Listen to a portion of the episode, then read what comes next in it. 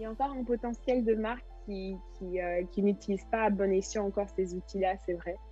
Mais je me dis, mon défi, c'est vraiment d'aller éduquer ce marché-là et, euh, et, de faire voir à tout le monde à quel point les podcasts, c'est génial. voilà, c'est un de mes défis, euh, c'est un de mes plus gros défis en ce moment. Et même les podcasts, les, les, créateurs de podcasts également, ils ont beaucoup de questions sur comment ils peuvent monétiser. Tout ça, c'est assez récent. Vous venez d'écouter Marie-Ange Connet, la cofondatrice de la plateforme Loudly. Je vais vous en dire un peu plus juste après. Mais avant, je veux vous parler d'un problème que j'ai connu et pour lequel je n'ai pas eu de solution adéquate. Je peux vous partager aujourd'hui la solution de Marine.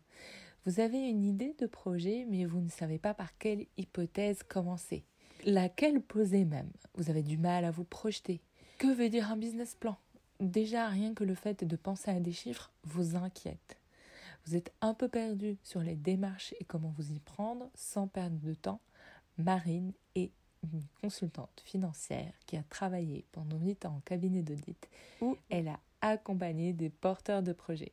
Et aujourd'hui, elle vous propose une formation en ligne, concevoir et réaliser son business plan. J'ai pris l'initiative de vous partager euh, cette, euh, ce, ce, service de Marine parce que je reçois euh, souvent des questions sur ce sujet-là. Donc pour vous aider à aller plus vite, vous avez une solution. Je vous mets toutes les infos en note du podcast. Et promis, Marine est adorable. Et d'ailleurs, si vous voulez participer à ces pitch live, ça se déroule chaque mardi sur Instagram à 13h. Alors, vous êtes tentés? Passons maintenant à l'épisode de la semaine. Cette semaine, je vous propose d'aller en Californie, de revenir à Paris, de découvrir la plateforme Loudly avec Marie-Ange, une plateforme mettant en relation les marques et les podcasteurs. J'espère que cet épisode va vous plaire et surtout n'oubliez pas de nous laisser un avis. Bonjour Marie-Ange. Bonjour Oteina. Je suis contente de pouvoir euh, échanger une deuxième fois avec toi aujourd'hui sur le podcast. Yes, moi aussi, merci de me recevoir. Alors, on a deux passions euh, communes, ou une passion commune, c'est le podcast et les startups. Yes, tout à fait. Euh, ça tombe bien, toi tu en as fait carrément ton, business. Euh, Raconte-nous comment Loudly, euh, qui est une plateforme de podcast ad, donc des, des, annonces de podcasteurs, comment c'est venu à toi? Et si tu peux nous en dire plus. Oui, avec plaisir. Alors, tout a commencé il y a environ trois ans. J'habitais à San Francisco où je bossais dans le marketing. Oh là là, attends, attends, attends, attends. Là, tu, tu, nous envoies du rêve. C'est-à-dire, comment ça? Effectivement, donc je bossais là-bas. Enfin, après mes études, j'ai fait un master à San Francisco. À la suite de mon master, j'ai commencé à bosser dans le marketing. Donc, euh, j'ai bossé pour euh, deux startups en tant que growth et également marketing manager. Donc, euh, de super expériences. Et euh, c'est comme ça que j'ai commencé à écouter des podcasts. Euh, je me rappelle, c'était vraiment euh, totalement par hasard.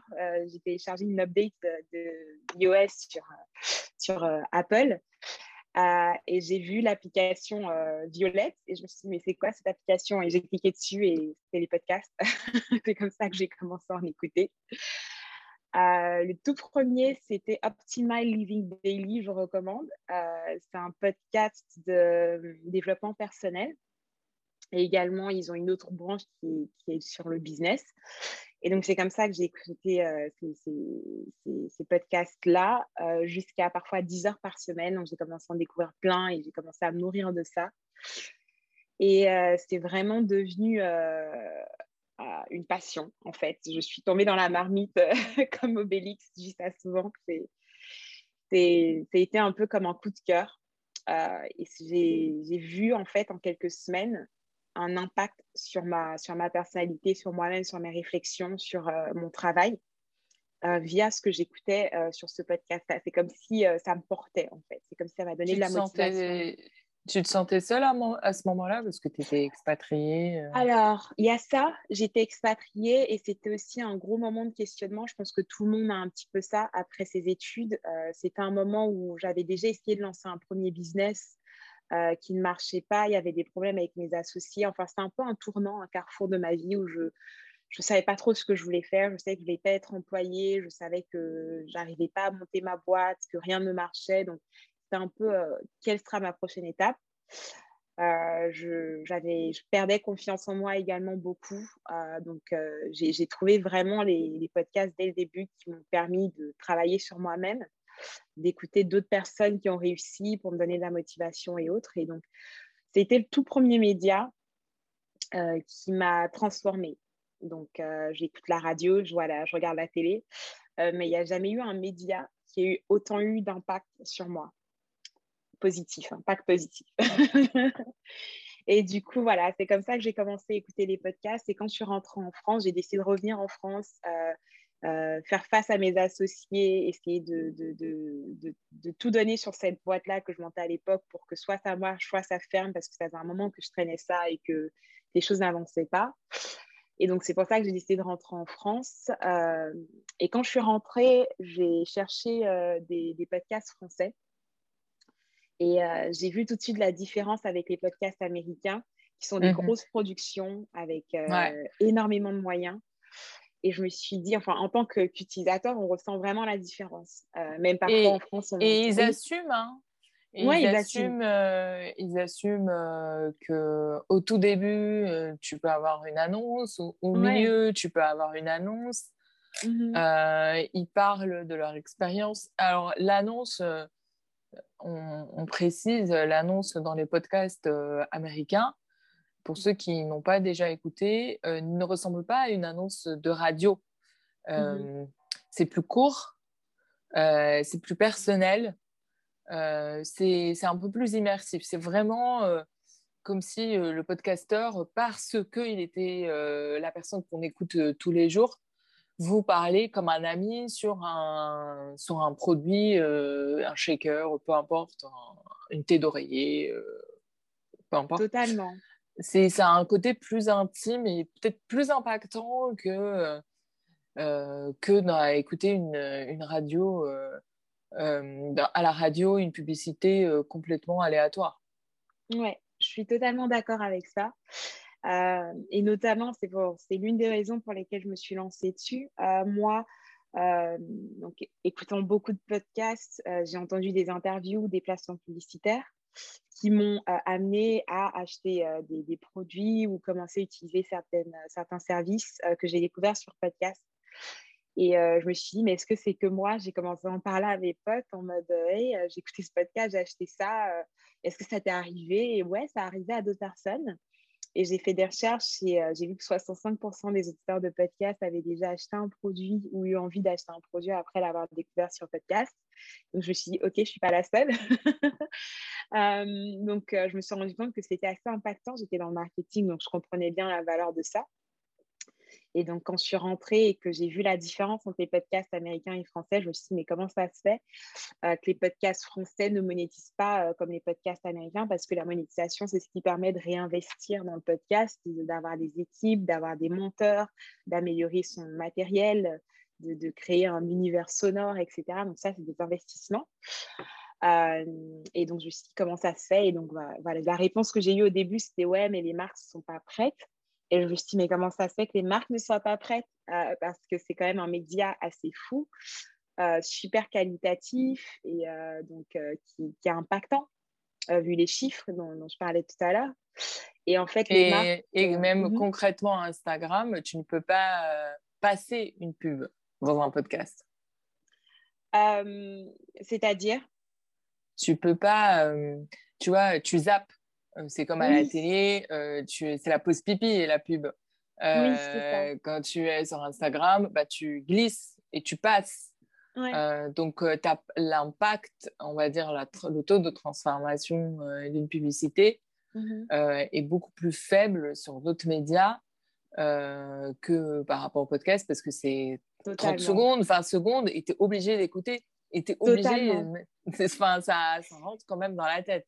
Oui, et tu vois, c'est un truc que les podcasteurs me disent souvent. Ils me disent Ouais, mais est-ce que ça va faire fuir mes, auditeurs? Bizarrement, récemment, je ne sais pas si tu connais YC Combinator?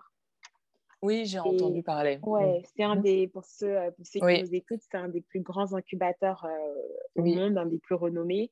Il y a Uber Silicon Valley. qui chez eux, voilà, Silicon Valley, donc toutes les grosses startups qui sont passées.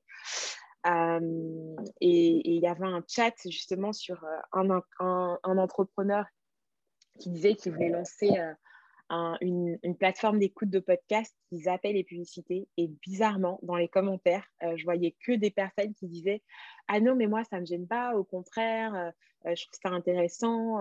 moi, je, je, mets des adblocks sur Internet parce qu'on utilise mes données pour faire des publicités, donc les publicités sur Facebook, Instagram. Mmh. Aujourd'hui, euh, plus de la moitié des utilisateurs sur Internet ont des adblocks. Et du coup, euh, lui, il disait, mais moi, ça ne me gêne pas parce qu'on n'utilise pas mes données, ça me permet de découvrir des produits ou des, ou des services dans mon domaine. Et c'est là où tu vois tout le sens de la publicité, en fait. oui, de la publicité et du storytelling, en fait. Voilà, euh, Du podcaster, parce que ça apporte, c'est comme le, vraiment l'ami qui a mmh utilisé quelque chose et qui te recommande au final, ça. fait partie de la vie que d'avoir des ambassadeurs dans la mmh vie de tous les jours. Et les gens, finalement, je pense aussi que quand on s'attache énormément aux podcasteurs, je ne parle pas pour moi, hein, euh, mais typiquement, j'en ai, j'en ai entendu plein. Et à chaque fois, on m'a posé la question, il y en a beaucoup qui, qui m'avaient posé la question, est-ce que du coup, ça te dérange? Et moi, j'étais la première à dire, mais non, pas du tout, parce qu'en fait, je valorise et je comprends euh, le besoin euh, du, de l'hôte, de l'animateur, mhm. à, comme tu dis, à, à passer à l'étape d'après. C'est ça. Euh, et l'étape d'après, c'est, je, je, vais essayer d'expliquer aux gens qui nous écoutent, hein. mhm. comme tu disais tout à l'heure, ça peut être le jingle, ça peut être le nettoyage de la bande son pour éviter qu'il y ait du bruit. Et ça, mhm. c'est à chaque fois une dizaine d'euros multiplié par le nombre d'épisodes. Euh, c'est le, ton, le temps pardon, euh, de montage, euh, tout ce qui est outils de software, donc Canva, les designs, le temps, et en plus, bon, le temps passé pour produire. voilà, le temps et de l'argent, même si on est hyper passionné. Et mm. malgré tout, sachez qu'un épisode de podcast hyper bien produit, même si c'est 15 minutes que vous écoutez, bah, c'est généralement euh, au, moins, au moins deux heures, voire plus de travail autour. Oui. Pour bah, chaque épisode. J'ai découvert un, chiffre au tout début de l'aventure qui disait qu'en moyenne, un, un, créateur de podcast passe environ 10 heures par semaine euh, à euh, travailler sur son produit, à travailler sur son podcast, ce qui est fou. Ça m'étonne même pas. Hein. parce que tu as la communauté euh, à animer sur les réseaux sociaux, euh, les newsletters, tu dois préparer ton contenu, l'enregistrer, le monter. Et donc, effectivement, c'est énormément de temps et c'est pour ça également que beaucoup de podcasteurs font des épisodes toutes les deux semaines une fois par mois parce que parfois, ça demande tellement de temps euh, qu'on ne peut pas le faire autant qu'on le, le, veut. Quoi. Mmh. Bah, moi, je m'étais posé la question mmh sur est-ce que ça vaut le coup euh, parce qu'en mmh plus, euh, j'avais mon business à côté, euh, j'avais deux podcasts. ça, Il y a eu des moments où c'était vraiment compliqué. mais en fait, j'apprends tellement de choses grâce à mes invités. Et en plus, vu que c'est de l'humain que je rajoute à ma vie de tous les jours, que finalement, autrement, j'aurais pas d'autres moyens de rencontre de ces personnes mmh. euh, et qu'en plus, euh, comment dire, et qu'en plus, euh, les personnes sont tellement bienveillantes que du coup, ça, ça crée du lien après l'épisode, mmh. que du coup, ça vaut chaque minute. Après, il est vrai aussi que au bout du... là, on va bientôt arriver au 50e épisode, ce qui est juste incroyable en fait, on, est beaucoup plus rapide euh, à exécuter, à faire des choses. Mais c'est mhm. vrai que là, typiquement, je sens que je voudrais passer à l'étape d'après et que mhm. pour passer à l'étape d'après, euh, parce que moi, mon idole, mon, produit fini, c'est How I Build This. Euh, c'est, euh, je sens que voilà, il y aura un moment où je, je, vais rentrer dans ce, dans ce comment dire, euh, je, vais arriver à, à cette limite de mm-hmm. compétences et où soit je vais consentir d'investir plus, mais si j'investis là, ben, je ne vais pas investir ailleurs. Euh, soit je vais accepter de rester dans cette qualité mmh tout en étant frustrée que ça reste dans cette qualité-là. Parce que on veut toujours plus. et c'est ça, c'est ça l'idée. Totalement. Je comprends effectivement. et l'idée, euh, du coup, la particularité de ton, de ton business, c'est qu'en fait, tu t'adresses à trois clients, mmh en vérité. Euh, tu t'adresses à des marques, tu t'adresses aux podcasteurs et tu t'adresses malgré tout euh, aux auditeurs finaux parce que pour intéresser les marques, il faut que tu aies des indicateurs, euh, des comment dire, des, une veille hyper importante sur ce que ce qu'attendent euh, les utilisateurs finaux, donc les auditeurs. Totalement. Euh, c'est exactement ça. On va dire qu'aujourd'hui, la plateforme, elle est pensée donc, pour mettre en relation les, annonceurs, les marques et euh, les créateurs de, podcasts. Mais à la fin, la personne qu'on va toucher à la fin de tout ça, c'est les auditeurs.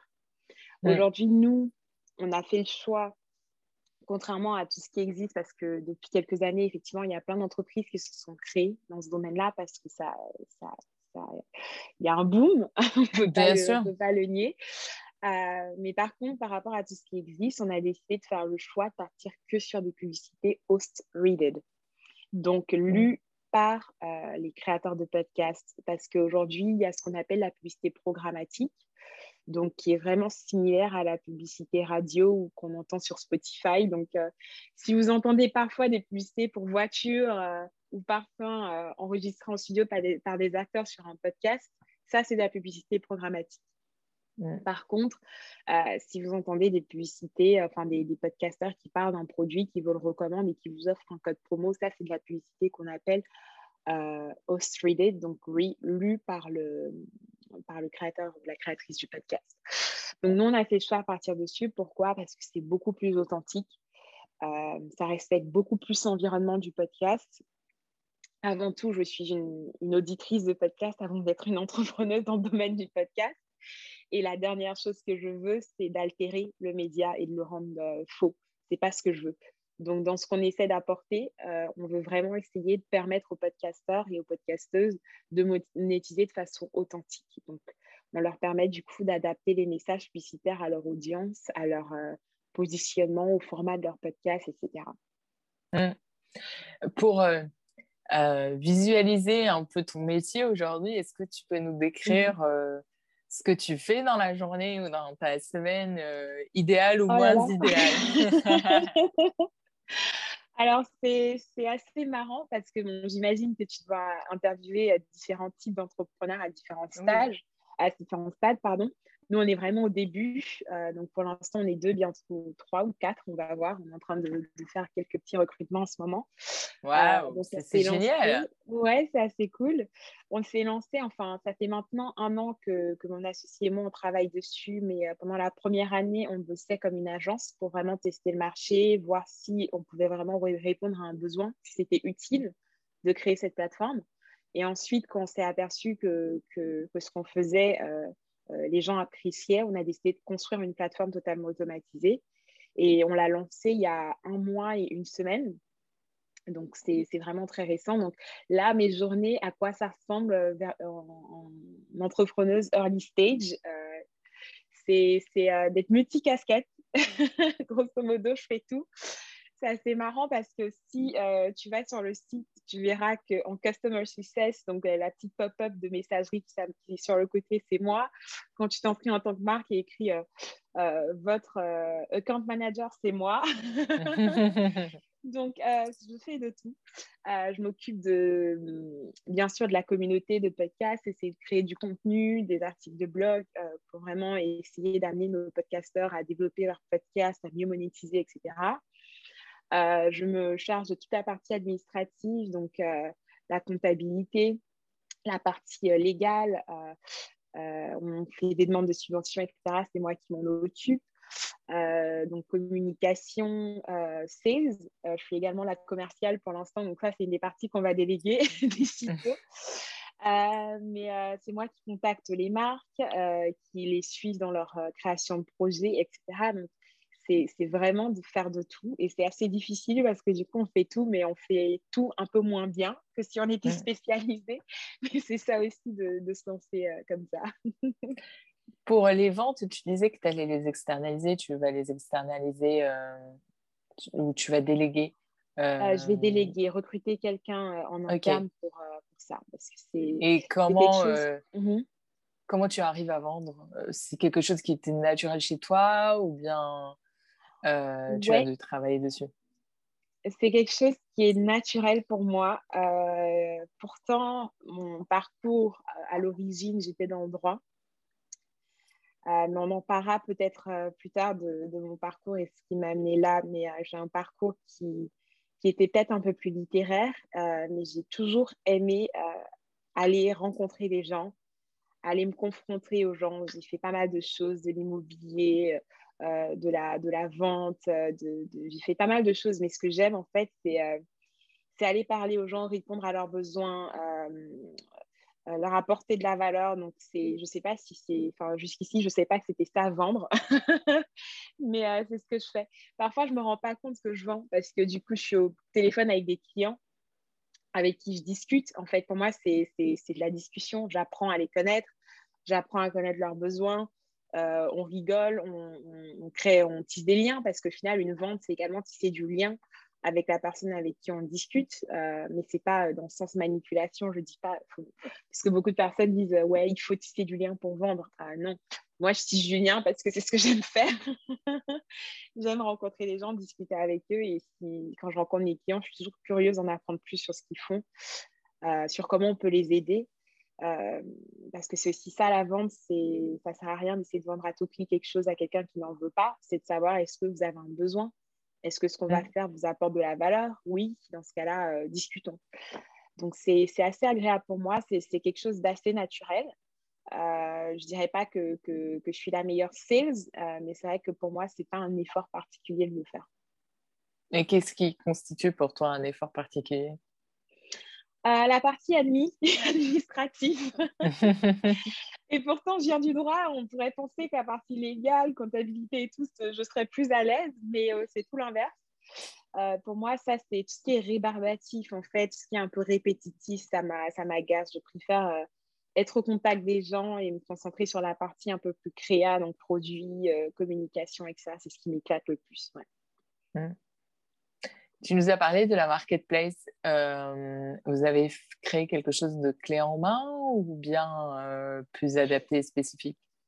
Euh, Pour l'instant, on est parti sur l'idée que on est une marketplace, on n'est pas une agence ni une régie parce que du coup, mhm. les régies ont un pouvoir assez fort donc, euh, sur les décisions que les marques et les podcasteurs prennent. Et nous, on part du principe qu'on leur laisse la main, on les laisse discuter ensemble, mais on est là pour les accompagner. Oui, oui, mais je veux dire en euh, termes de mhm. plateforme technique, euh, est-ce que tu... Ah. Comment vous... Parce que vous l'avez mise en ligne, est-ce que c'est mhm. quelque chose de, de, de spécifique et en même temps, euh, on va dire, assez humain, dans le sens où vous avez pas, pas mal de manuels dedans.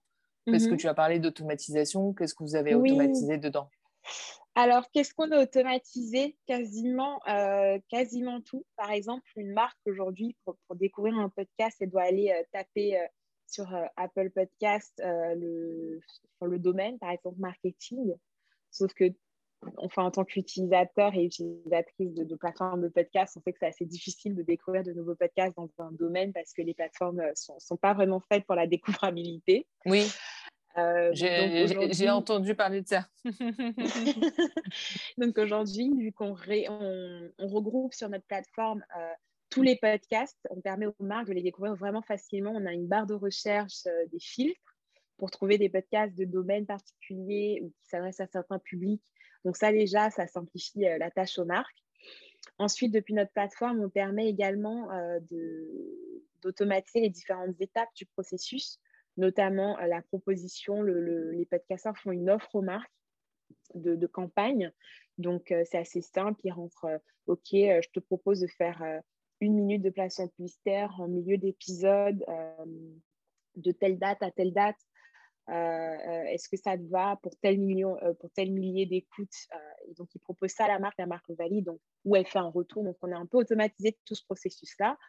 Et également le processus de campagne, notamment les podcasteurs peuvent soumettre le message publicitaire qu'ils veulent placé sur la, plateforme en se basant sur le brief de campagne, euh, le, profil de la marque et son site. Euh, et la marque peut, leur faire des retours en mode euh, Ah, c'est très bien, mais est-ce que vous pouvez plutôt parler de cette fonctionnalité-là ou celle-là? Et donc, c'est un échange, en fait, qu'on a réussi à automatiser depuis notre plateforme sans pour autant mettre de messagerie. Mmh. je.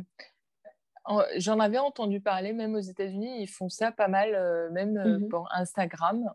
Mmh euh, pour les gros influenceurs, euh, je ne sais pas si tu vois, mais en gros, euh, Sephora Squad. Ouais. Entre autres, ou des choses comme ça. ils, ont ils ont fait tout des, pas mal de grosses marques ont fait des programmes d'ambassadeurs. Mmh et, et, les influenceurs américains, ils partageaient pas mal sur le fait que quand on avait des partenariats, ça prenait énormément de temps avant d'aboutir à quelque chose euh, de propre qui convienne euh, aux deux et qui ne soit pas anxiogène. Euh, donc c'est clairement, on va dire, une professionnalisation aussi mmh de, de, la publicité qui peut, qui peut faciliter de la valeur pour autant la marque que pour le podcasteur. Totalement, totalement. C'est ce qu'on essaie de faire. Mmh, je comprends. Euh, du coup, là, tu nous as parlé rapidement que tu as, tu as un associé. Oui. Euh, comment tu l'as choisi et comment ça s'est fait euh, après ta première expérience qu'on va revenir, sur laquelle on va revenir. Hein. comment ça s'est fait là? Alors, euh, j'ai pas eu trop de chance niveau association, euh, jusqu'à rencontrer mon, dernier associé qui est vraiment génial, Fadil. Euh, si tu m'écoutes, euh, je, te, fais un big up. Mais donc, comme je disais en premier, j'ai essayé de faire un premier projet, mais j'étais très jeune et inexpérimentée. Euh, j'avais jamais fait de business et notamment pour ça que j'étais partie euh, faire un, master de, business à San Francisco parce que c'est le cœur de la Silicon Valley. Je me suis dit, j'ai envie d'être au cœur de, ce monde-là. Euh, mais c'est vrai que j'avais déjà fait des recrutements, enfin, créé mon équipe d'associés avant d'avoir une expérience business. Et j'ai fait toutes les erreurs quasiment qu'il fallait faire pour, pour créer une équipe d'associés. Et donc, euh, quand j'ai voulu lancer Loudly, j'ai également tenté euh, de, trouver un associé parce que le produit euh, nécessitait un, développement technique. Ce n'était pas quelque chose qui était possible de faire via les plateformes de no-code et autres. Et donc, il fallait que je trouve un, CTO. Et donc, j'ai eu une, expérience un peu, un peu catastrophique aussi. je ne sais pas par où commencer. Non, raconte-nous, euh, on t'écoute, je, suis sûre que ça va intéresser. La, question de l'association n'est pas, euh, n'est pas évidente. Euh, tu viens d'évoquer que tu étais passé un peu par toutes les erreurs qu'il qui fallait, qu'il fallait surtout éviter, mais moi je ne les connais pas, donc vas-y, je t'écoute. Bah, allons-y. dans, ma, dans ma première expérience, donc au tout début, euh, je me suis dit, tiens, je veux vraiment euh, mettre le paquet sur le... Parce que c'était un produit qui nécessitait notamment de simplifier un domaine qui existait déjà. Donc, quand tu dis simplification, tu penses tout de suite UX. Et je me mhm. suis dit, il nous faudra euh, de l'UX. Et moi, je partais avec zéro euro de budget. donc, je me suis dit, il faut que je prenne quelqu'un en associé parce que je ne pourrais pas rémunérer cette personne-là. Donc, on avait pris une UX designer et également on a, on a associé au projet une, euh, une dev mais qui était encore étudiante, en fait, dev. Donc, qui n'était pas encore un profil expert, parce qu'on parle quand même, quand tu parles d'un CTO, c'est quelqu'un qui est capable de, de monter un site de A à Z et surtout qui est capable de penser sur la vision à long terme du produit pour mettre en place un système qui demandera le moins de modifications possible euh, au fur et à mesure de, de la progression de, de ton produit. Donc, de moins de euh, modifications ou au moins de ne pas s'embarquer sur quelque chose de très complexe euh, qui fait plaisir techniquement, mais en fait qui n'apporte pas forcément de valeur. C'est ça. En fait, c'est plus de la gestion de projet aussi. Hein. C'est ça, mais en fait, le code, surtout, c'est au début, vous êtes, vous êtes deux, mais demain, on va recruter d'autres devs ou mhm. externaliser. Et donc, le, CTO doit être capable de rédiger un code. De euh, documenter. Euh, bah qui peut être compris par des personnes externes. Ou, voilà, qui, qui, Et surtout, il y a ce qu'on appelle la dette technique. Il y a beaucoup de grandes entreprises aujourd'hui euh, qui ont fait certaines erreurs techniques au début qui leur coûtent des millions d'euros aujourd'hui. Donc, c'est cette capacité à comprendre ce que c'est et à essayer de le minimiser dès le début en faisant les choses bien. Donc, c'est pour ça En faisant les choses bien, c'est toujours compliqué, hein, parce que moi, j'ai... C'est toujours compliqué je, tiens à préciser ça, parce qu'en mm. fait, euh, euh, j'ai été gestion... Enfin, j'ai été chef de projet, euh, mm-hmm. ça, ça m'est utile encore aujourd'hui, et en même temps, je me dis que parfois, c'est aussi une question d'humilité, parce que... C'est vrai ce que veut dire faire une chose bien aujourd'hui ne va pas l'être dans, dans, même 30, 30 jours. Euh, parce que les choses évoluent énormément, euh, parce que l'état de l'art aussi sur ces sujets-là évolue. Mhm. Euh, donc, parfois, c'est aussi le fait de se dire que et d'accepter qu'on ne peut pas tout savoir, même de mhm. la part d'un dev, et c'est juste de se dire ben, j'apprends en faisant, j'apprends avec mes utilisateurs et je ne sais pas tout. Donc, au moins, euh, simplifier euh, ce que je suis en train de faire. Totalement. Mais notamment, il y a des choses qui sont quand même super importantes. Euh, il, y a, il, y a certaines, il y a certains produits ou certaines entreprises qui vont mettre en avant le fait de développer rapidement beaucoup de fonctionnalités. Bien sûr. Alors, c'est surtout ces entreprises-là qui vont se retrouver avec des dettes techniques, alors que, par exemple, mon associé, à chaque fois qu'on développe des fonctionnalités, on, essaie d'abord de vraiment s'assurer qu'il n'y a pas de problème technique qui a été généré à l'arrière. Et on en découvre hein, au fur et à mesure, mais c'est vraiment mettre en priorité, régler les problèmes techniques pour ne pas avoir de dette technique plutôt d'aller trop vite. Donc, euh, c'est des choses comme ça. Mais ça, mais ça, tu vois, euh, tant que tu n'es pas passé par l'expérience de te dire. C'est vrai. euh, euh, là, parce que quand tu es entrepreneur et dans un métier un peu de software ou dans des services, mm. tu es stressé par euh, le fait que tes concurrents aillent plus vite. Et que finalement, ton client s'habitue à ce, cette version améliorée et que toi, tu sois déjà euh, obsolescent. Donc, mm. tu es déjà dans le coup d'après, alors que effectivement, quand tu vois même les plus grosses entreprises, les plus grosses entreprises, elles ont eu un, plein de problèmes parce qu'elles n'ont jamais apuré leur héritage.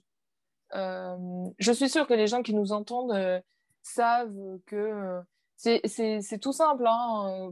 Vous, êtes dans votre journée d'acheteur ou bien de financier, dans du contrôle, de gestion, et vous, vous passez vos journées à faire du manuel parce qu'on n'a jamais corrigé, automatisé l'héritage de la version d'avant. Ouais.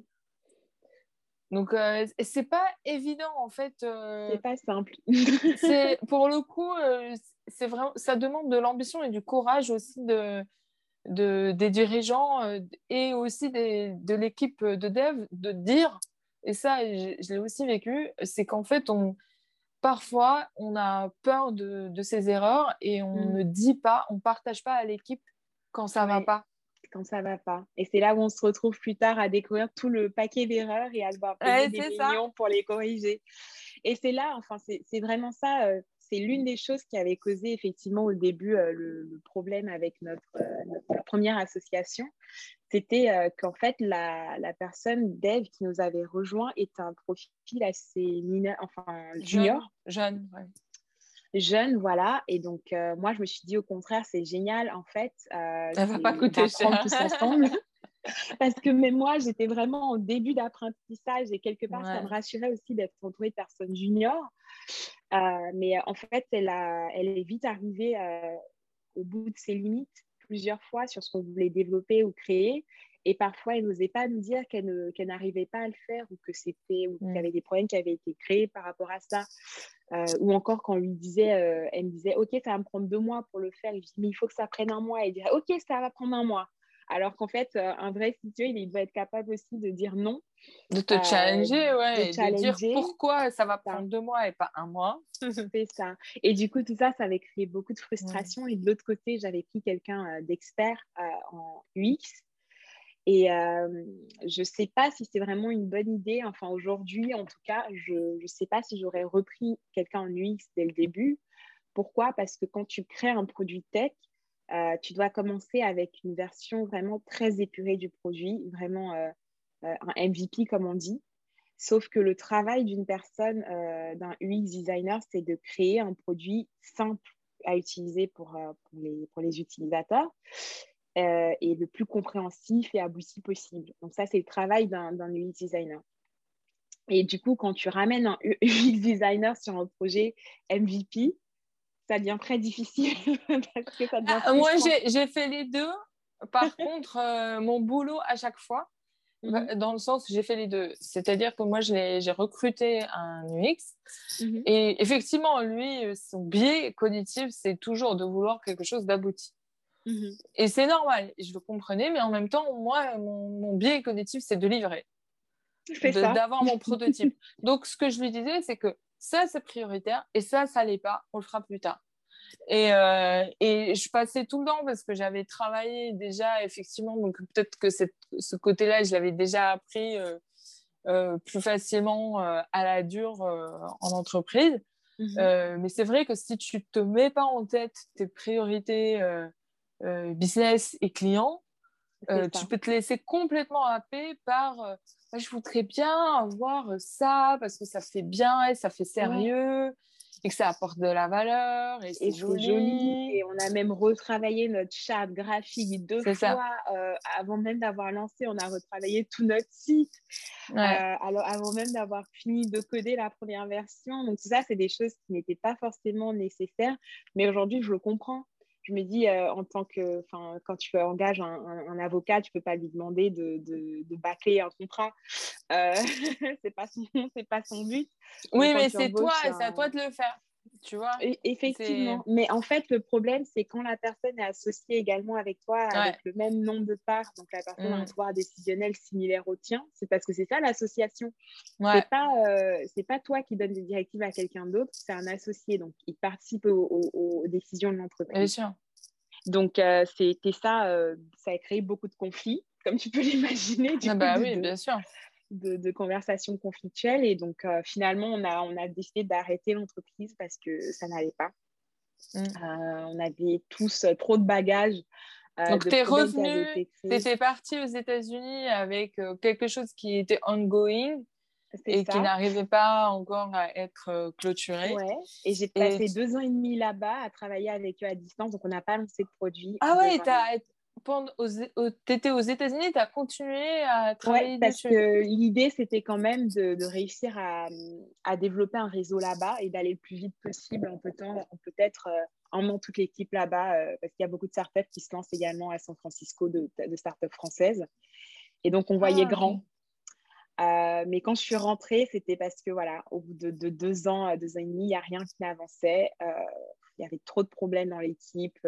Donc, je me suis dit, il faut que je rentre pour confronter un petit peu tout ça. Et donc, quand je suis rentrée, euh, quelques mois après, on a décidé d'arrêter. Comment tu l'as vécu après? euh, euh, Comme un échec. Bien sûr, comme un échec. Et surtout, de se dire qu'on a perdu beaucoup de temps, beaucoup d'argent. d'investissement, de, de, choses et tu te dis ah mais qu'est-ce que mon réseau va penser? Parce que du coup tu as, parlé de ça à beaucoup de personnes, tu as contacté des marques, tu as fait plein de choses et donc tu as un peu honte Mmh. de l'expérience que, que tu as vécue, mais en même temps, tu es contente parce que tu dis j'ai appris tellement de choses, je ne ferai plus jamais les mêmes erreurs. C'est mieux qu'un MBA. Hein c'est vrai, c'est ce que je me suis dit, c'est beaucoup mieux qu'un MBA. Et là, après, donc quelques mois après la fermeture, dès l'instant où j'ai décidé d'arrêter, il y a plein d'idées qui me sont venues par la tête. je pense que l'entrepreneuriat, c'est un peu une drogue. on ne s'arrête jamais. Et donc, il y a plein d'idées qui sont venues. le fait d'être rentrée, donc Laoli a commencé à germer avec tous les questionnements dont je parlais au début. Et euh, donc, euh, j'ai rencontré, au début, je me suis dit, OK, je vais me lancer toute seule. Euh, un peu traumatisée de ma dernière expérience, je me suis dit, je vais me lancer toute seule, je vais le faire toute seule. Donc, je me suis vite retrouvée face à un mur qui était le, les, technicités du produit. Mhm. et j'ai demandé à des amis d'introduire un, un, développeur. Donc, j'ai une amie qui est, qui donc qui est investisseuse et qui connaît beaucoup de personnes dans la tech et tout et qui m'a dit Ah oui, je connais un, mec qui d'ailleurs veut créer une entreprise également. Et donc, je me suis dit Voilà, je ne peux pas mieux faire. J'ai une recommandation d'amis, d'amis. Donc, euh, je me dis La personne, ça va bien se passer forcément.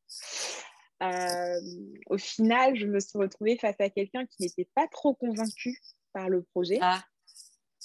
Parce que je me rappelle, il n'arrêtait pas de me dire Ouais, mais euh, pourquoi il n'y a pas d'autres personnes qui font ce qu'on fait? C'est peut-être parce que c'est une erreur. Donc, je me dis au contraire, euh, normalement, en, entrepreneur, quand il voit un projet ou un domaine, bah, il y a personne qui s'y frotte, il se dit cool. il n'y a pas trop de concurrence dessus, mais voilà, ça montrait déjà que la personne euh, manquait un petit peu d'une vision euh, entrepreneuriale. Et j'étais face à quelqu'un aussi qui était assez émotionnel, euh, qui avait beaucoup de problèmes dans sa vie personnelle. Et donc. Euh, c'était pas le bon euh, moment. Qui disparaissait. Voilà, c'était pas le bon timing. donc, il a disparu pendant plusieurs mois. oui, le stress. je sais pas, je sais pas ce qui se passait, mais du coup, c'est non, mais le stress pour toi. Le stress ah oui, le stress pour moi, tu l'imagines. Et donc, je me rappelle, j'étais déjà dans l'incubateur Willa et donc j'ai dû leur expliquer parce que du coup, tu annonces que tu vas lancer un produit en septembre et, et septembre est là et tu te dis, ah bah non, je recommence à zéro. Et donc là, je me suis dit, est-ce que je laisse tomber? Parce que ça fait beaucoup. Euh, pendant tout ce temps-là, je travaillais comme freelance à côté. Donc pour, euh, pour me rémunérer, parce que vu que j'étais aux États-Unis à travailler là-bas, je ne pouvais pas toucher le, le chômage. Oui, bien sûr. Euh, donc, je bossais comme freelance et donc je me dis, est-ce que j'arrête? Je trouve un travail parce que j'ai besoin de stabilité également, etc. J'en avais marre. Et je me suis dit, c'est quoi, euh, donne tout une dernière fois. Et puis, euh, si ça ne marche pas, t'arrêtes. Et donc, euh, j'étais sur le groupe de Crème de la Crème, qui est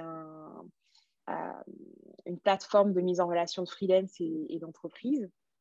Et j'ai demandé à la community manager du groupe si je pouvais poster un message dans le Slack des développeurs parce qu'ils ont un sac avec toutes les différentes branches, donc mhm. marketing, dev, etc.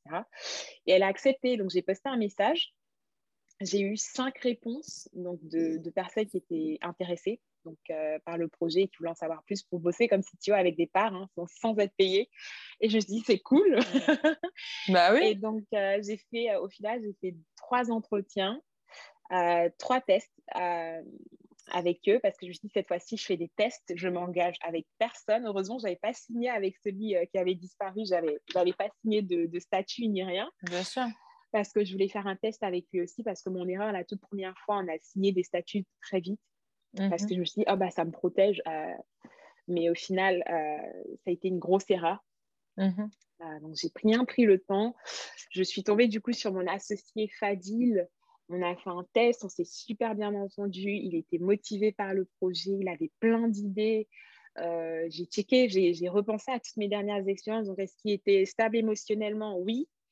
Est-ce qu'il savait bien communiquer? Et euh, quand il y avait des erreurs, est-ce qu'il euh, savait les gérer? Oui.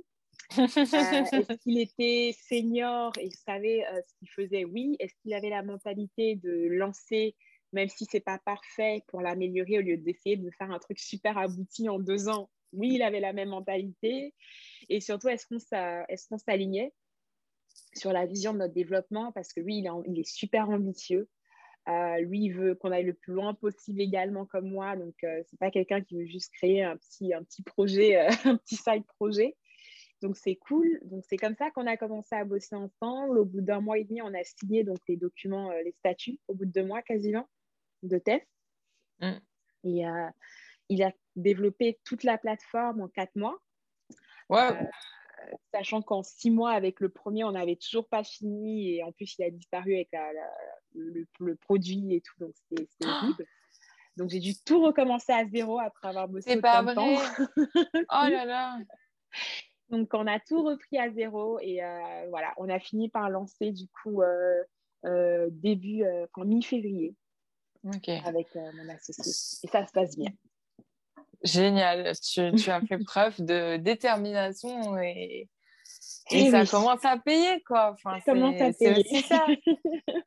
Mais merci pour ton partage parce que et c'est encore à chaud et du coup tu as encore les idées euh, pas mal claires dessus donc ah bah oui non, mais je, euh, je, recommanderais il faut faire des tests avec, euh, avec vos associés et bah, surtout, en même temps c'est comme dans le mariage on sort d'abord ensemble. C'est ça c'est ça. Et je pense qu'il y a surtout un truc qui est super important. Dans ma première expérience je doutais tellement de moi en tant mmh. que parce que ça fait peur de se lancer, ça fait peur de vouloir lancer une entreprise, donc on veut tout de suite s'associer.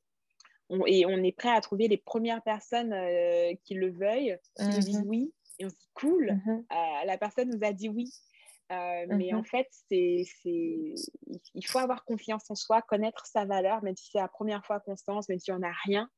ça ne veut pas dire qu'il faut accepter tout le monde sur le projet. Ça ne veut pas dire qu'il ne faut pas être demandeur il faut pas être euh, euh, comment dire difficile. Euh, voilà, je dirais à toutes les personnes qui veulent se lancer de ne pas avoir peur de se lancer seul, de ne pas prendre des associés par, peur de se lancer seul. et, voilà, de se faire mmh. confiance aussi, de faire mmh. confiance à leur intuition et de prendre mmh. leur temps pour rencontrer et apprendre à connaître la personne avec qui ils vont bosser. c'est c'est, on va dire, priceless. Donc, euh, merci, c'est important de, de le dire et de le partager parce que quand on commence à, regarder, on est toujours euh, angoissé. Moi, je t'avoue, j'ai, fait le, choix de ne pas attendre mmh euh, de trouver un associé parce que, en plus, voilà, c'était en, plein, en pleine crise sanitaire. Je ne savais pas vers qui me tourner et vers quoi. Donc, je ne sais pas si un jour je vais trouver un associé, mais en tout cas, euh, tes, conseils me semblent particulièrement pertinents pour ceux qui le souhaitent un jour. Et, surtout, je pense que la dernière chose aussi, c'est euh, moi, quand j'ai contacté mon, associé actuel, euh, j'avais déjà un petit peu de preuves que j'ai bossé seule. Donc, mmh. j'avais déjà eu réalisé des campagnes comme une agence, j'avais déjà fait des recherches de marché, j'avais déjà des validations, déjà des, paiements mmh. réalisés. Donc, euh, dans ma toute première expérience, j'étais allée en mode euh, ouais, mais en fait, euh, elles vont faire la plateforme, je ne sais pas trop ce, que, ce que je peux apporter. Même moi, je n'avais pas trop de connaissances business, donc je, je manquais beaucoup, beaucoup de, de, connaissances de ma mmh. valeur, de ce que je pouvais apporter au projet. Et donc, je vous dirais, commencez déjà par, par vous faire votre expérience du marché si vous ne connaissez personne. Et si vous allez démarcher quelqu'un, c'est parce que vous, vous, savez, vous savez où vous allez, vous savez ce que vous voulez. Et et voilà, quoi, faut. c'est vrai que euh, quand on commence à, à regarder, euh, on va dire, euh, si on veut créer une entreprise ou un projet, on veut se positionner comme quand on est salarié avec un titre.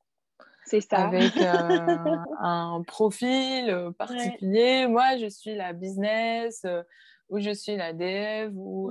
Et puis en vérité, euh, quand l'entreprise, quand ou le business ou la startup commence à tourner, c'est même si ces profils euh, sont toujours marqués, ils continuent à tourner.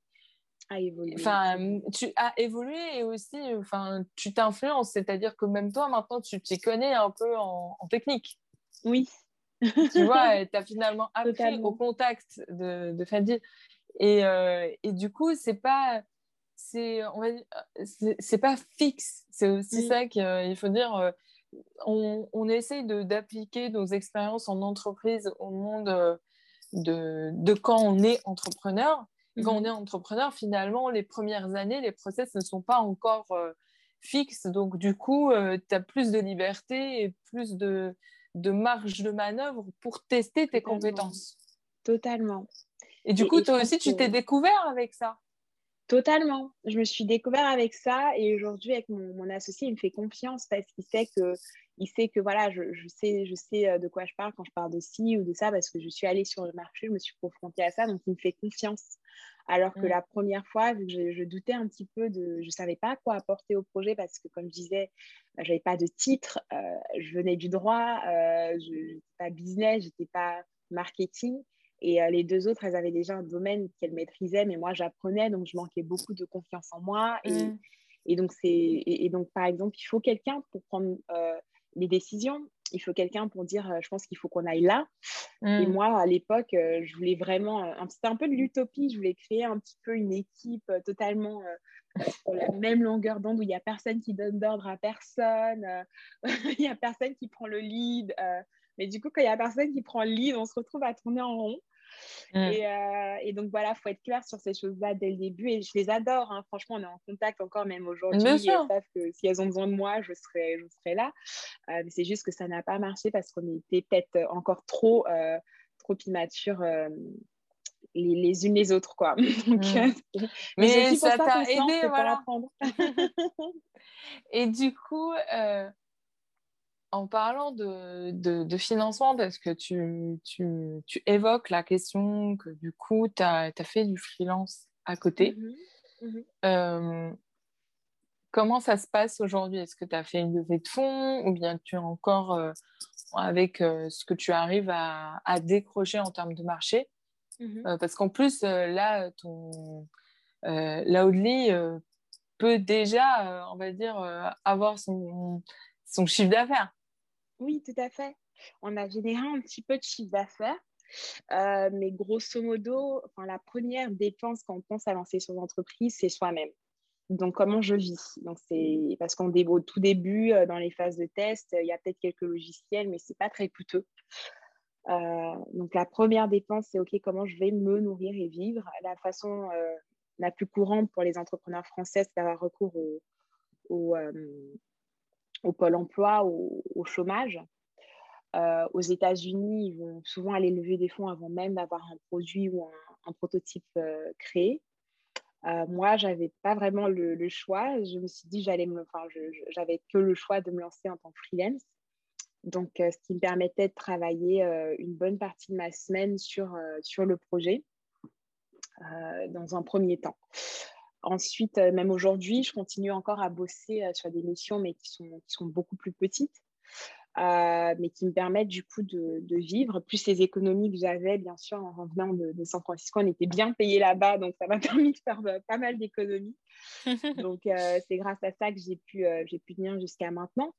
Mais on a eu la chance de faire un petit, parce qu'il y a ce qu'on appelle la love money, donc aller chercher, mm-hmm. de faire une petite levée de fonds auprès de son cercle personnel. Donc, c'est ce que beaucoup de font avec le crowdfunding, mais beaucoup d'entreprises également B2B euh, euh, le font.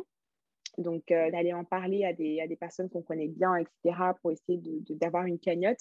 Donc, ça, ça nous a permis d'avoir quelques milliers d'euros qui nous ont permis aussi d'aller chercher la subvention du PIA. qui est une subvention de la mairie de Paris. Donc, pour l'instant, on fonctionne avec les subventions. Euh, c'est comme ça qu'on va tourner et plus le revenu qu'on a commencé à générer, donc ça va nous permettre de faire nos premiers recrutements.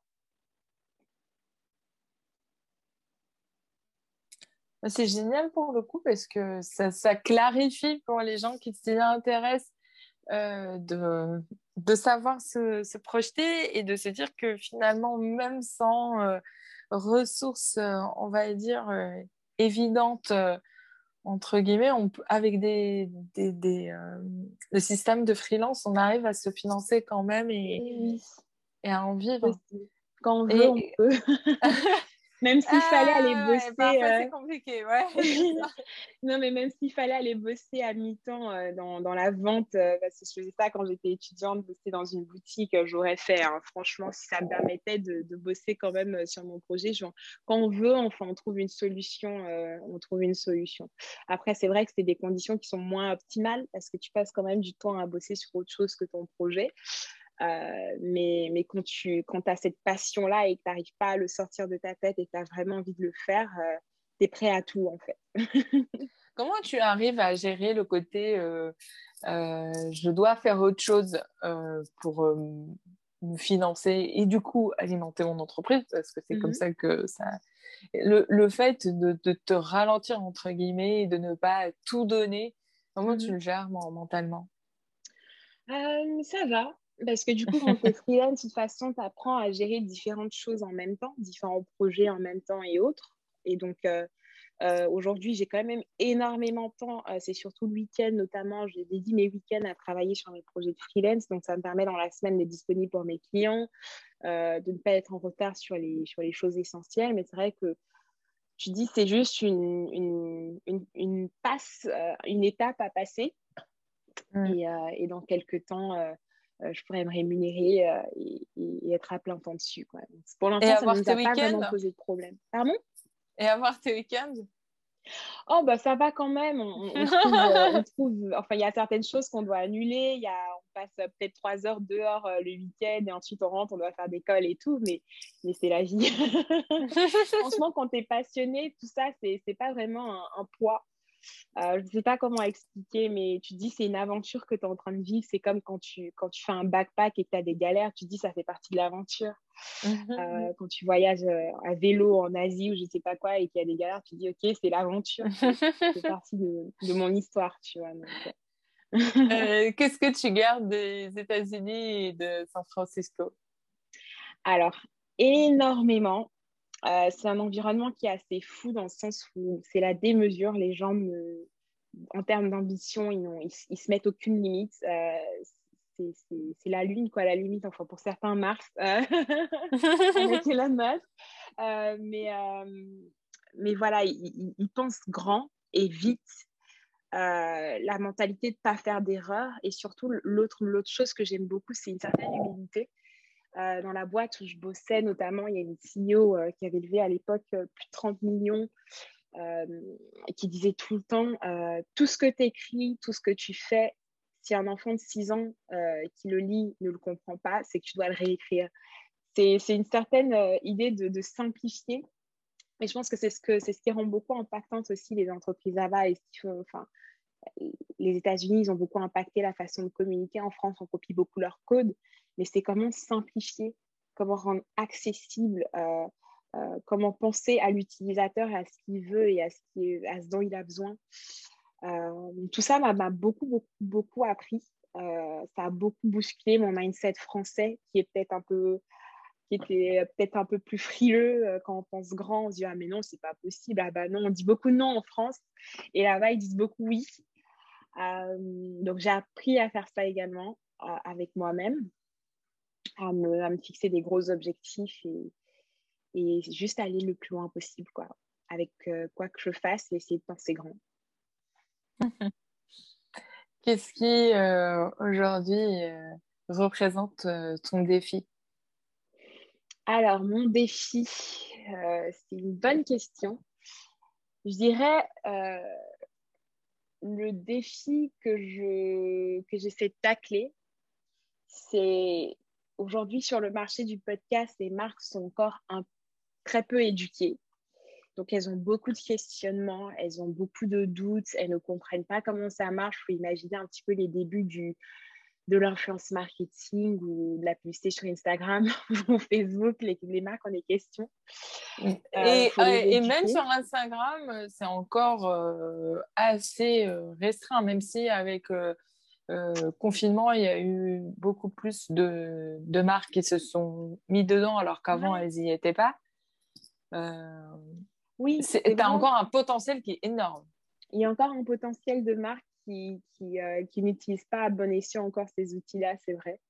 Mais je me dis, mon défi, c'est vraiment d'aller éduquer ce marché-là et, et, de faire voir à tout le monde à quel point les podcasts, c'est génial. voilà, c'est un de mes défis, euh, c'est un de mes plus gros défis en ce moment.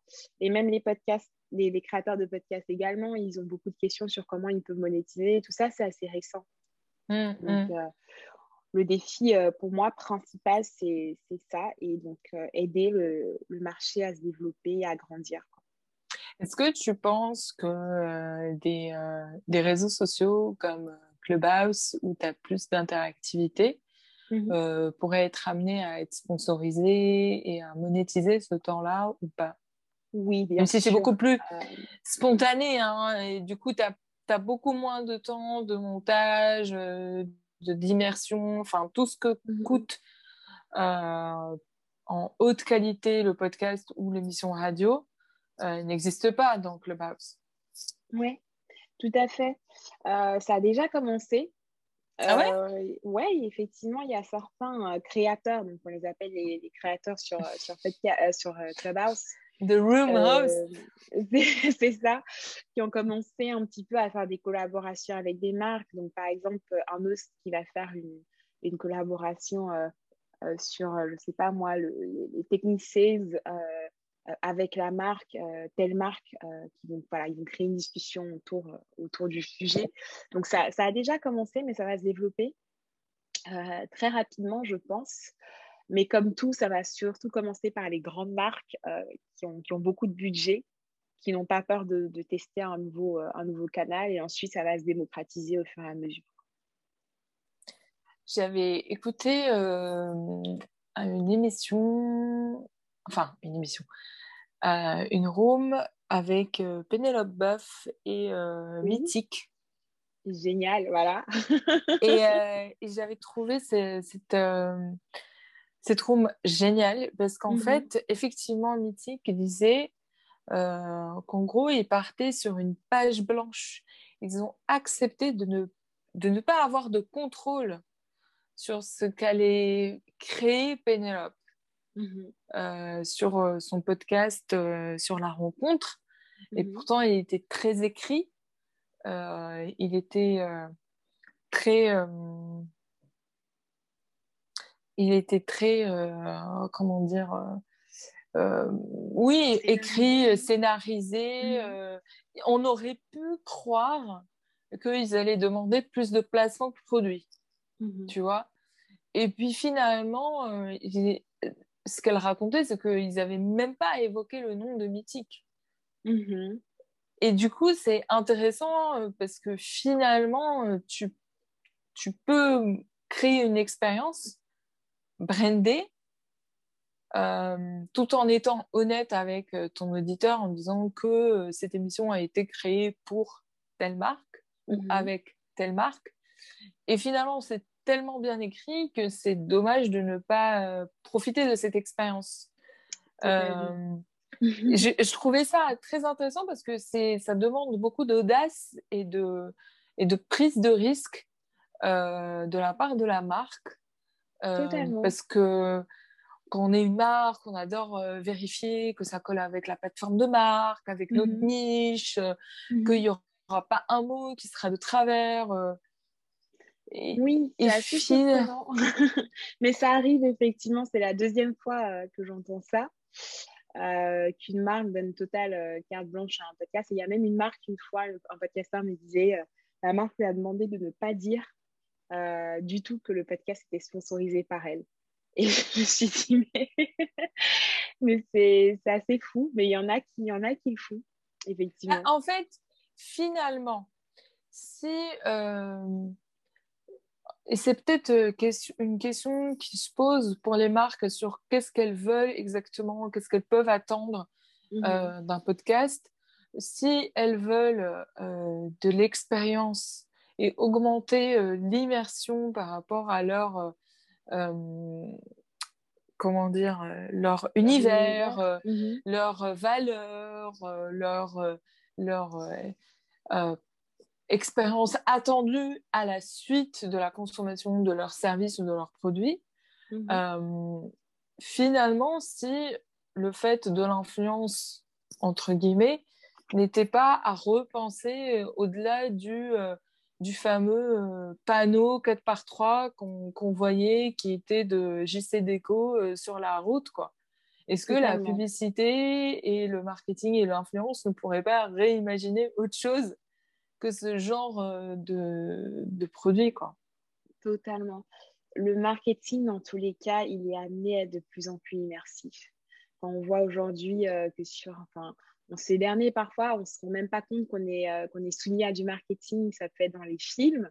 on regarde un film et bam, il y, a y a un placement de voiture. de manière subtile. de manière subtile. Et les influenceurs sur Instagram, on les regarde, ah bah tiens, son soin de cheveux, il a l'air sympa. je regarde sa routine beauté, mais c'est des. Donc, il est amené à être de plus en plus, dans tous les cas, immersif. Mais je pense que là, on atteint un tout autre degré euh, de, contenu immersif avec les podcasts, notamment avec ce qu'ils ont réalisé euh, avec, euh, avec Pénélope sur un contenu qui est, qui est recentré sur la valeur ajoutée en fait de, mm. la marque et pas sur ce qu'elle fait, sur ses fonctionnalités. On ne parle pas mm. de, de oh super, je peux, je peux filtrer sur un kilomètre tous les célibataires, un kilomètre autour de moi. Ça, c'est avant qu'on présente un produit comme ça. Maintenant, on parle plus des, ressentis, du besoin, de, la réponse que le produit nous apporte. Donc, euh, je trouve que c'est vraiment cool et les marques ont tout intérêt à aller vers, dans cette direction-là. Mais ça demande un. C'est pour ça que je te dis, est-ce que ça demande un lâcher prise et une prise de risque euh, enfin, qui est considérable et qui, euh, qui change un peu la manière avec laquelle on enseigne euh, le marketing euh, ou bien euh, le business de manière générale parce que mhm. c'est quand même, enfin, quand on est une grosse boîte hyper établie avec des codes, on, enfin, c'est quasiment automatique, même pour les employés, ils réfléchissent même plus à ce que, enfin, c'est tellement rentré dans leur code que c'est évident, quoi. Mmh. Euh, ça demande une liberté. Euh, je ne sais pas dans quelle mesure on va arriver à ça pour tout, mais c'est je trouve ça assez courageux. Hein. En tout cas, c'est courageux et c'est admirable. Hein. Pour être euh, pour, pour, en revenir à ça, c'est des choses qu'on voit chez les entreprises qui ont un gros budget pour ce qu'on appelle la notoriété. Donc, mmh. qui peuvent se permettre de faire des opérations qui ne sont pas mmh centrées sur le retour sur investissement. Donc, euh, leur question, c'est pas OK combien on a vendu ou combien d'utilisateurs en plus on a, mais sur OK, est-ce que, ça va impacter la vision que, que les gens ont de notre marque? Est-ce que ça va leur renforcer leur affection pour la marque? Euh, Donc voilà, elles, mettent plus leur budget sur ce type d'opération parce que leur, euh, leur objectif n'est pas vraiment de générer du revenu via ça ou de, de vendre. Oui, mais... Dans ce cas-là, elles n'ont pas besoin de, de citer le nom de la marque, tu vois.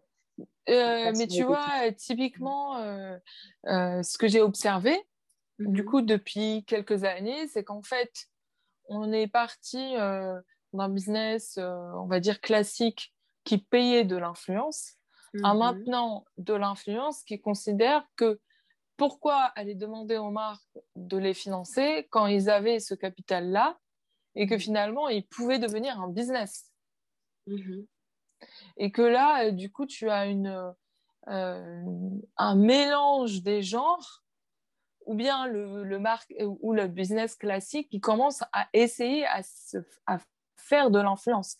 Quand on voit euh, les DNVB ou enfin tout ce qui est marketing natif digital, ils font tout pour créer de l'influence expérientielle native sans avoir à passer par des ambassadeurs. Oui, je comprends. Aujourd'hui, euh, tu vois, le, podcast, je, dis souvent aux marques, euh, parce qu'elles me disent Ah, mais c'est comme l'influence marketing. Non, je dis non, c'est pas vraiment comme l'influence marketing. On parle d'un, c'est un média, le podcast. Euh, donc, le, le, plaçons plus tard sur le podcast, c'est, c'est vraiment à la, à la croisée entre le, l'influence marketing et le média. Parce qu'aujourd'hui, il y a des marques qui considèrent les podcasts de la même façon qu'elles considèrent la télévision dans leur stratégie presse, donc de, relations presse. C'est un média comme un autre, euh, comme les blogs, euh, comme les magazines, etc. Mais euh, le fait qu'il y ait un placement qui soit fait, une recommandation qui, soit faite par un, par un autre avec qui les auditeurs ont un affect, c'est vrai que ça rapproche plus de l'influence marketing sans en être pleinement parce que du coup, l'influenceur, il est apprécié juste pour, pour, pour la personne qu'il est, en fait. Alors que là, l'affect, il est créé autour du contenu, euh, du, du, du, podcast en lui-même, tu vois. On a l'exemple avec plein de, plein de podcasts, du coup, mm. où l'hôte était le l'hôte euh, principal. Il s'est un peu détaché, mais le podcast survit parce que du coup, c'est pas lié à sa personne en tant que telle. bien sûr qu'il y a un affect qui se crée avec lui, une relation qui se crée avec lui, mais c'est surtout le média en tant que lui-même qui est écouté. Oui, bien sûr, ça, bien ça sûr. Crée, euh, ça crée une différence. Euh, une différence. Il, y a, il y a plein de nuances qui font que c'est pas de l'influence marketing. Euh, c'est difficilement appelable comme ça, mais il y a des mécanismes qui sont similaires et des mécanismes qui reviennent également à la, à la relation presse et à la, qui ressemblent à, d'autres canaux. Quoi. Mhm. Non, mais tu, tu me rassures. Parce que je suis d'accord avec toi, mais, euh, mais je, euh, je pense que les codes, euh, malgré mhm. tout, du podcast sont très. Enfin, il y a eu, je ne sais plus qui a dit le podcast c'est le nouveau blog. ouais. Je ne sais pas dans quelle mesure c'est vraiment le nouveau blog, euh, mais en tout cas, je pense qu'il a ses propres codes et qu'il continue à se codifier, à se professionnaliser. Et que, euh, et que j'espère, oui, que ça va, en France, en plus, que ça va amener aussi euh, plus de potentiel de monétisation. Ah grâce à toi. On essaie. Ça veut, ça veut, dire aussi, c'est ce que j'essaye d'expliquer à chaque fois, ça veut dire aussi que il y a de la valeur et que mmh. les temps qui passent, euh, ça veut dire qu'on va améliorer l'expérience même pour les auditeurs et ça, c'est cool. C'est ça, exactement. Et c'est le but final de tout ça.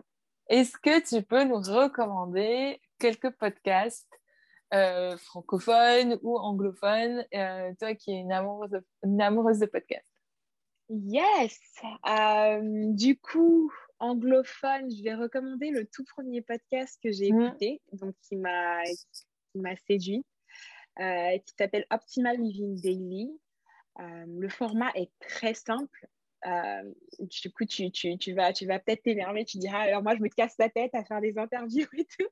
Mais lui, en fait, le, créateur à la base, il lit un article de blog tous les jours. Donc, c'est très simple, mais en fait, c'est toujours avec l'autorisation de l'auteur. Et euh, lui, il a fait Optimal Living Daily, donc c'est que des sujets qui tournent autour de, du développement personnel.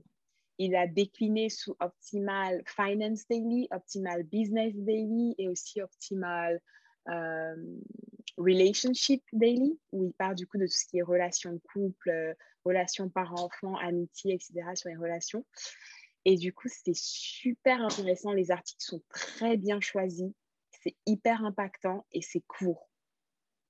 Et, donc ça, c'est un des premiers podcasts que, que j'ai écouté, je recommande. En France, euh, j'écoute beaucoup plus de podcasts euh, euh, business, notamment dans l'arène, qui, est, qui tourné sur les sales, parce que du coup, c'est une des compétences que j'essaie de, monter, donc j'en écoute énormément pour m'inspirer un peu des, des, bonnes, des, bonnes, des bonnes habitudes de, de personnes dans ce domaine-là. Il y a bien sûr Lucky Day aussi, euh, les mecs ah. Euh, j'adore la diversité des profils qu'ils apportent. Euh, étant moi, je, ma famille, on est Côte d'Ivoire. Étant, ayant grandi ici, je vois peu d'entrepreneurs qui me ressemblent ou d'exécutifs qui me ressemblent. Et donc, je ne sais, je sais pas où ils vont chercher ces gens-là qu'on voit jamais dans la presse, qu'on voit jamais dans les médias et qui font des trucs de malades et qui sont mais c'est surtout qu'ils font en fait ils font des choses et ils ont même pas besoin des médias. C'est ça qu'il faut répéter aussi. ils ont même pas besoin des... voilà ils, ont pas besoin des médias. Et du coup, de, de, voir des personnes comme ça, et je dis, mais c'est ça, ça, ça, me booste aussi, et c'est ça, c'est tout le pouvoir également de la représentation, finalement, de montrer des, des, personnes issues de tous les backgrounds et, euh, et, pas toujours montrer les mêmes types de personnes. Ça permet à, ceux qui se, qui se, reconnaissent également de voir que c'est possible pour eux de, de, faire ça. Et donc, j'adore ce podcast euh, qui, qui, qui est top. Euh, il y a également La Galère, qui est peut-être le dernier. c'est super long, le format de, de, La Galère, mais ça parle des débuts des, des entreprises, donc de, toutes les galères par lesquelles sont passés les entrepreneurs euh, de grosses boîtes euh, dans, leur, dans leur début, donc toutes les erreurs, etc. Ça permet de, se décomplexer parce que parfois, euh, les, histoires que j'entends, c'est un peu ce que je partage aujourd'hui, c'est on, passe par ça et on se dit, OK, je ne suis pas la seule à avoir fait cette connerie. le, le, CEO de Conto ou de je ne sais pas qui a fait ça aussi, donc donc c'est cool. c'est c'est important effectivement de voir que pour arriver à ton succès, ça veut dire que tu as fait pas mal d'échecs et que un échec et un apprentissage, c'est pas. Tout à fait c'est pas la fin du monde, tu sais. c'est pour ça que je t'ai dit, euh, quand tu m'as parlé de ton, ta première expérience entrepreneur, que c'était ton MBA, euh, ça enlève un peu de pression. Bah, écoute, merci beaucoup pour ces recos, euh, c'est génial. On va pouvoir te suivre et et euh, suivre tes aventures avec Loudly. J'ai appris qu'en fait, c'était pas Loudly et c'était Loudly. Merci beaucoup. Tu prononces comme tu le veux. T'inquiète pas. Ça marche. Euh, hop, hop, hop. L'épisode est terminé, mais vous m'aviez promis de me laisser un avis sur Apple Podcast ou, et pourquoi pas, faire les deux, partager cet épisode sur les réseaux sociaux et euh, partager ce que vous avez appris, ce que vous en avez retenu et ce que vous souhaitez partager à vos amis. Une leçon ou un apprentissage ou une euh, citation de Marie-Ange qui vous a frappé, touché ou ému. Je vous en remercie par avance et euh, je vous dis à la semaine prochaine avec un épisode incroyable. Comme à chaque fois. Allez, à très vite.